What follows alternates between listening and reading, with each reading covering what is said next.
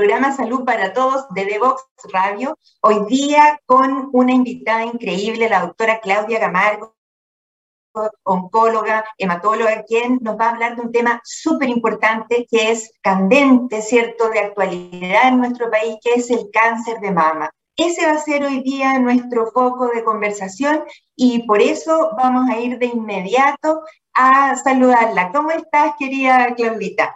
Bien, muy bien. Muchas gracias por la invitación, Caro, por, por estar aquí al aire conversando este tema tan importante para todas nosotras las mujeres. Exactamente. Bueno, vamos a ir conversando de inmediato porque eh, hoy vamos a tener un programa un poquito más apretado, pero eh, vamos a partir conociéndote un poquito a ti, querida Claudia. Cuéntale a nuestros auditores cómo llegaste a la especialidad que tienes y cuál es la relevancia que esta especialidad, la hematoncología, eh, la oncología médica en realidad, tiene en este momento en Chile. Bueno, yo me formé en, la Universidad de Chile y, bueno, en mis años eh, la oncología no era algo que, se diera en el, en el pregrado.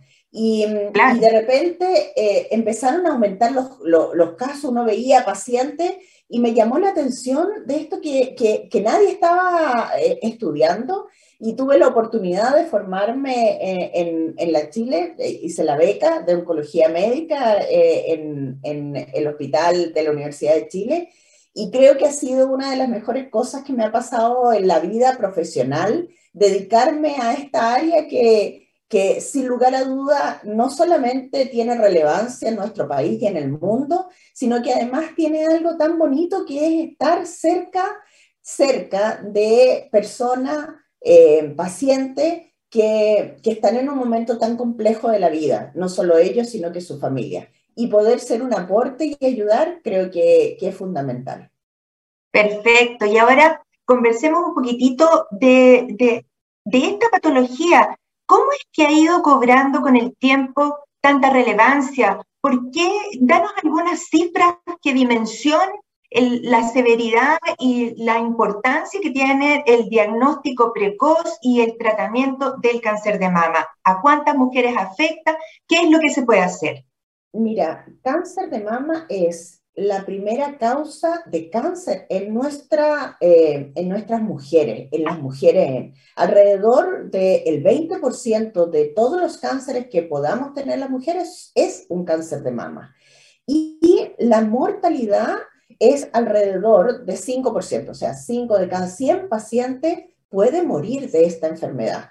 Esto efectivamente no es tan grave como tener un cáncer gástrico o un cáncer de pulmón, que es un 12%, o sea, 12 de cada 100 personas, pero sin lugar a dudas es una alta mortalidad. Por lo tanto, es relevante y hay que tomarlo en cuenta porque si logramos disminuir, aunque sea un 1%, vamos a salvar muchas vidas. Perfecto. Y entonces, digamos en forma muy, muy eh, precisa, ¿cuáles son los síntomas de alerta de un cáncer de mama que puede afectar a hombres también? Eso no perdamos de vista, pero es mucho mayor la proporción a las mujeres. Hoy tú has dado en el clavo. Efectivamente, eh, el 1% de los hombres puede tener cáncer de mama. El cáncer de mama, tanto en hombres como mujeres, lo más importante es ver un bulto o engrosamiento de esta mama o del tejido que lo rodea. Cambia de tamaño o de forma o del aspecto de la mama. Que cambie la piel, sobre la mama o formaciones como de hoyitos alrededor. Que exista o retracción del pezón o inversión del pezón. Que exista desprendimiento de la piel, costra, áreas muy pigmentadas como roja, sobre todo alrededor de la areola, también es un signo que hay que consultar. O enrojecimiento de toda la piel, o aparición en la piel de úlcera, o un nódulo en la axila. Todos estos síntomas son necesarios acudir al médico en forma precoz. Perfecto. Y aquí, eh, ilustremos a las personas que no son del área médica, ¿cierto? Que en la mama confluyen diferentes tejidos, la piel, las mucosas del pezón, el tejido mamario e incluso dentro del tejido mamario el, tejido de los conductos, los lobulillares. Entonces puede ser el cáncer de distintos orígenes. Eh, ¿Puede ser hereditario esto también? Así es. O sea, voy a ir hacia atrás. El cáncer de mama es una anomalía genética, sin lugar a dudas. Perfecto de el 5 al 10%, esta anomalía genética la heredamos o de la mamá o del papá, generalmente de la, de la línea materna. Padre. Y el 85 al 90% de estos casos se originan con anomalías genéticas que no están vinculadas a este proceso hereditario, sino de el envejecimiento propio de, nuestra, de nuestro cuerpo y por lo tanto son anomalías genéticas esporádicas. Eso es lo más frecuente. Perfecto. Y factores de riesgo, por ejemplo, uno ve que a, medida que avanza la edad, el ser mujer, eh, el tener algunos, algunos hábitos que son un poco tóxicos, como el alcohol o el tabaco, aumentan el como factores de riesgo, aumentan el riesgo del cáncer de mama. O sea, sí, todos nosotros, tú, yo, todas todas nuestras auditoras y auditores que están en, la casa hoy día escuchándonos eh, o en su trabajo, deberían tener lo más sano posible su cuerpo. ¿Qué significa eso? Una dieta balanceada, ojalá mantener un peso acorde, estatura, tratar de no fumar. El fumar tiene un riesgo, limitar el consumo de alcohol y hacer ejercicio en forma regular. Pero a pesar de eso, uno puede tener cáncer de mama. Y por lo tanto, es por eso que decimos que esta es una enfermedad genética. ¿Qué cosas pueden ah, estar más asociadas? Por ejemplo, si uno tuvo un familiar o alguien de su línea materna que tuvo un cáncer de mama, eso es un factor de riesgo. También es un factor de riesgo haber tenido la menarquia, o sea, la primera regla bajo los 12 años, o al revés, la menopausia, o sea que se le terminó la regla más de los 55. Eh, solo el hecho de ser mayor ya es un riesgo. Tenemos más cáncer de mama en pacientes mayores de 50 años. Y tener las mamas densas, cuando uno va y se hace una mamografía y la mama densa, eso es un factor de riesgo también porque no se ve lo suficiente. Y como decía, eh, los antecedentes familiares. Por lo tanto, hay antecedentes que uno puede estar chequeando de su vida y de su familia para, ¿qué cosa? Hacer un diagnóstico precoz. Perfecto.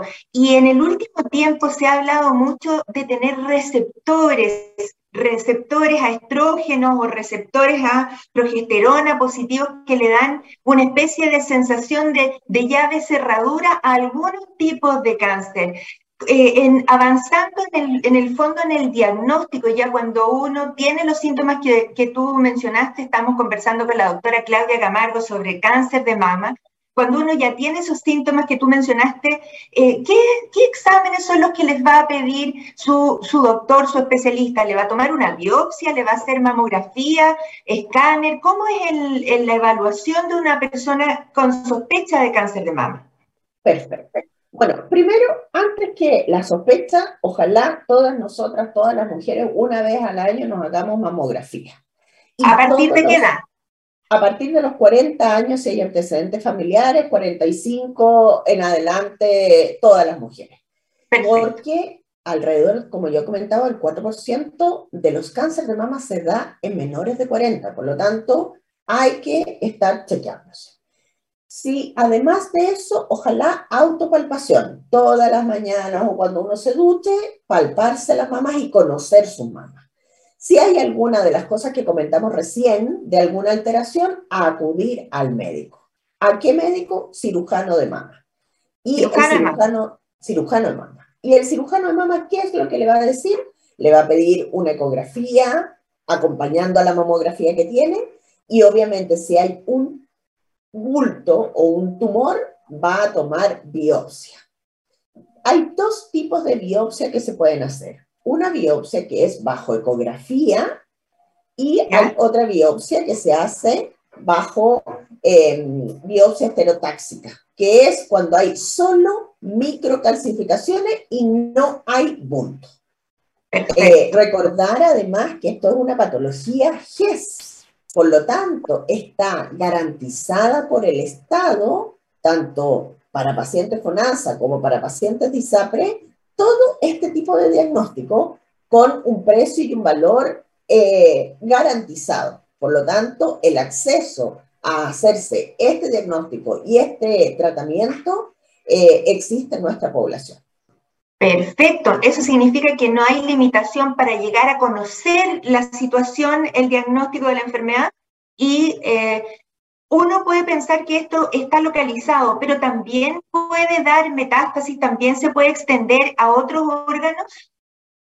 Absolutamente. Em, el gran problema de los cánceres en general es que mm, tienen estas células tumorales la característica de invadir crecen, crecen descontroladamente e invaden órganos. Invaden los vasos sanguíneos, los vasos linfáticos y se van a los ganglios regionales, por ejemplo, el cáncer de mama a la axila, y de ahí, por la vía sanguínea, por la sangre, estas células viajan y se alojan en distintos órganos. El hígado, los huesos, el cerebro, los pulmones, y a eso le llamamos metástasis. Por lo tanto, cuando un médico ve a un paciente, no solamente ve si está localizado con la mamografía, la ecografía y la biopsia, sino que además tiene que ver si hay enfermedad en otros lugares y por lo tanto hacer escáner y cintigrama óseo para ver si está diseminado o no. Y con eso vamos a definir la etapa de la enfermedad y los tratamientos posibles. ¿Y eso también está bajo el paraguas del beneficio del GES? Absolutamente, totalmente, todo está por el paraguas del GES. El diagnóstico, la etapa diagnóstica, el tratamiento y el seguimiento. Así que ¿Y la biopsia? La, la determinación de los receptores también? Todo está garantizado. Receptores, porque como muy bien tú dices, a la biopsia hay que sacar la información porque de esa información depende el tratamiento. Entonces, los receptores de estrógeno, la determinación de un eh, receptor muy importante que se llama HER2 y eh, de algo que se llama KI67, que habla sobre cuán rápido le gusta a la célula dividirse, todo eso está garantizado bajo este régimen GES y por lo tanto no hay nadie en este país que no pudiera hacerse un muy buen diagnóstico. Entonces, una vez que tenemos ya el diagnóstico, ¿cuáles son las opciones de tratamiento dividiendo un poco si la enfermedad está localizada y no tiene metástasis o, o si ya está diseminada? Como te comentaba recién, dependiendo de la etapa de la enfermedad, es el tratamiento que se realiza. Las etapas se dividen en 1, 2, 3 y 4. La etapa 1 tiene que ver con un tumor muy pequeño, menos de 2 centímetros, pero que no tiene compromiso del el ganglio de la axila y no tiene enfermedad metastásica. Esa enfermedad es totalmente curable y su tratamiento es la cirugía, ya sea una cirugía conservadora, o sea, sacar un pedacito de la mama donde está la lesión o eventualmente otro tratamiento. Las etapas 2, que significa que el tamaño es un poco más grande, eh, sin compromiso de la axila todavía, también la cirugía es el tratamiento y ahí va a depender si es cirugía conservadora o no. A veces en estas etapas 2 hacemos un tratamiento antes de la cirugía, que es la quimioterapia neoadyuvante, cosa de reducir el tamaño del tumor para que pueda ser operada lo más conservadora posible. Lo mismo las etapas 3. Y las etapas 4 son cuando hay enfermedad metastásica y esa enfermedad metastásica entonces la tenemos que tratar con quimioterapia. Y el pronóstico de cada una de esas etapas cambia muy significativamente. Así es. Es verdad que ahora em, La curación en las etapas 1, 2 eh, es alrededor de un 90-80%. Las etapas 3 baja un poco y las etapas 4 existe alrededor de un 40-50%. Pero ¿qué es lo que nos ha pasado en el tiempo? En que sobre todo las etapas metastásicas, etapas 4, las hemos convertido en una enfermedad crónica, como tener diabetes, como tener hipertensión. Uno no se cura de esas enfermedades, pero sí puede vivir con ellos largas vidas, con muy buena calidad de vida, porque hemos logrado tener muchos tratamientos disponibles para hacer eso, hacer que vivamos más aún con, eh, con esta enfermedad.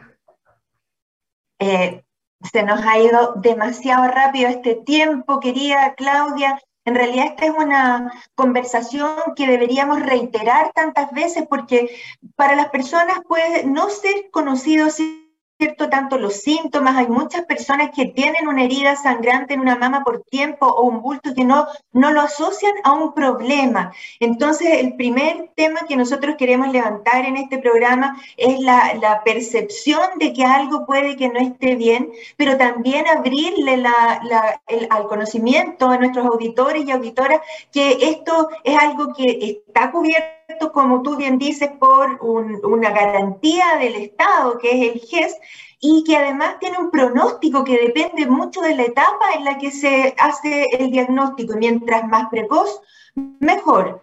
Eh, nos quedan unos poquitos minutos. ¿Qué le sugerirías tú a las personas en general para que este problema, ¿cómo lo enfocarías tú para que este problema se minimizara o disminuyera en los próximos años? Bueno, eh, es, difícil eh, hacer políticas públicas en, eh, que, que, causen impacto, porque no todas pueden causar, pero esta en especial es una en la que podemos realmente cambiar la historia de alguien. Y por eso es que nosotros además en Red Salud y especialmente nuestro Instituto del Cáncer, Red Salud, está abocado en todo lo que es diagnóstico precoz. Si nos hacemos una mamografía, si nos hacemos autopalpación, podemos diagnosticar precoz cualquier tumor, en este caso el tumor de mama, y por lo tanto nuestra vida va a ser muy factible de, de llevar esta enfermedad. Así que hacer diagnóstico precoz. Perfecto.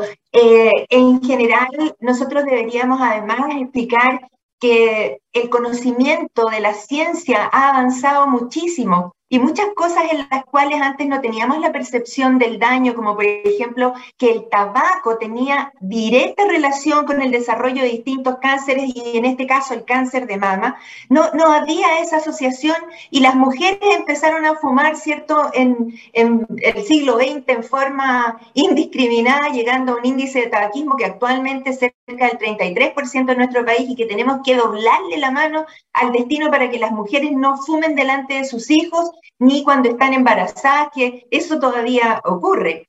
Pero también el alcohol y también eh, el tema de la obesidad y la inflamación sistémica que eso trae es lo que predispone a, estas enfermedades que no solo son, por supuesto, privativas de las mujeres, sino que también de los hombres. Y, y me quedó una, una pregunta dando vuelta nomás, querida Claudia la hormonoterapia de reemplazo en la menopausia, ¿tiene alguna incidencia en algún riesgo para, para cáncer de mama? Que es algo que preguntan muchas las personas. Sí, no, no tiene ninguna incidencia en, en, en, el, en el riesgo de cáncer de mama, sobre todo porque ahora la, todo lo que es la hormonoterapia de reemplazo es una muy buena hormonoterapia de reemplazo, no como antes que solamente usaban estrógenos puros, sino que ahora hay unas mezclas muy, muy, muy buenas y por lo tanto no tiene ninguna, ninguna importancia. Lo importante es siempre estar y que obviamente la no automedicación, uno no va a la farmacia y se compra cualquier hormonoterapia de reemplazo, sino que tiene que medirse estrógeno, LH, FSH, tiene que acudir a su médico para que le dé un reemplazo hormonal acorde a eh, su necesidad. Perfecto. Y una última, última pregunta, que es algo que también se, se está comentando y se está preguntando. Una persona que ha decidido tener un nombre social que era masculino y ahora es femenino y que ha recibido hormonas femeninas, ¿está en riesgo por haber recibido hormonas femeninas? ¿Hay alguna eh, información al respecto o eso es noticia en desarrollo? No, yo no tengo ninguna información de que eh, por el hecho de usar estrógenos o, o aumentar sus estrógenos pudiera desarrollar algo, pero sin lugar a duda, em, eso es algo que vamos a tener que ir mirando en, el, en este tiempo. Y además em, lo, lo, más importante ahí que yo diría es estar en control con, con un médico, que quien le dé la indicación del estrógeno vaya midiendo alguna, alguna, algún examen para obviamente hacer diagnóstico precoz de lo que fuese a suceder. Perfecto, y ahí también la mamografía es indispensable como elemento de seguimiento, exactamente igual. Querida Claudita, doctora Gamargo, ha sido realmente breve esta conversación. Necesitamos volver a, contactarnos porque hay muchos otros aspectos, tal como tú dijiste, el cáncer de pulmón de gran importancia, como ha aumentado en el último tiempo, el cáncer gástrico que todavía es para la región del Maule, por ejemplo, un gran problema, el arsénico en el norte también, como determina la mayor incidencia de otros cánceres. Y bueno, aquí tienes tu pantalla y tienes tú un espacio para poder conversar de lo que a ti te parezca. Yo te despido a ti, pero vamos con mis auditores a una pausa cortita y volvemos a cerrar este programa. Gracias, Claudita. Chao, gracias a todos.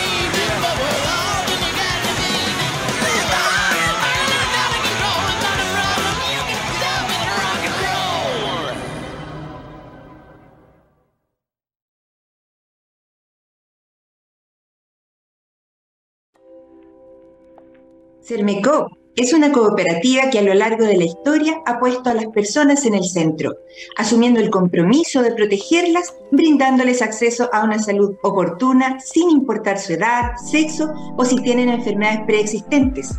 Nadie debe ser excluido.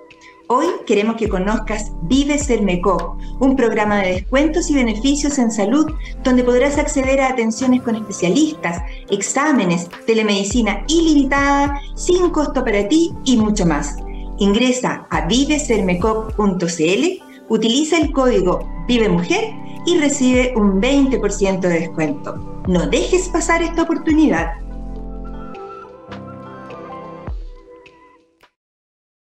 Y hoy, cerrando nuestro programa destinado a cáncer de mama, una enfermedad que toma la vida de mujeres en edades fértiles, que es inaceptable porque ya el conocimiento existe, la protección existe por el GES, se puede hacer diagnóstico, el diagnóstico precoz es absolutamente definitorio en el pronóstico que estas personas van a tener. Los invito a revisar todos nuestros programas que hemos hecho en todas las plataformas, Instagram, Facebook, eh, YouTube, quedan ahí para que los revisen y esperamos que ustedes nos den ideas sobre algunos temas muy importantes. Hoy Conversamos con la doctora Claudia Gamargo, directora del Centro de Cáncer de Clínica Red Salud, con quien revisamos aspectos sumamente importantes. Aquí lo importante es la prevención, los estilos de vida saludables, no fumar, tener un peso saludable y bueno, así es la vida, vamos conociendo más de nuestras enfermedades y, mejorando la salud de nuestra sociedad con un pequeño aporte con nuestro programa aquí en The Box Radio Salud para Todos. Nos vemos.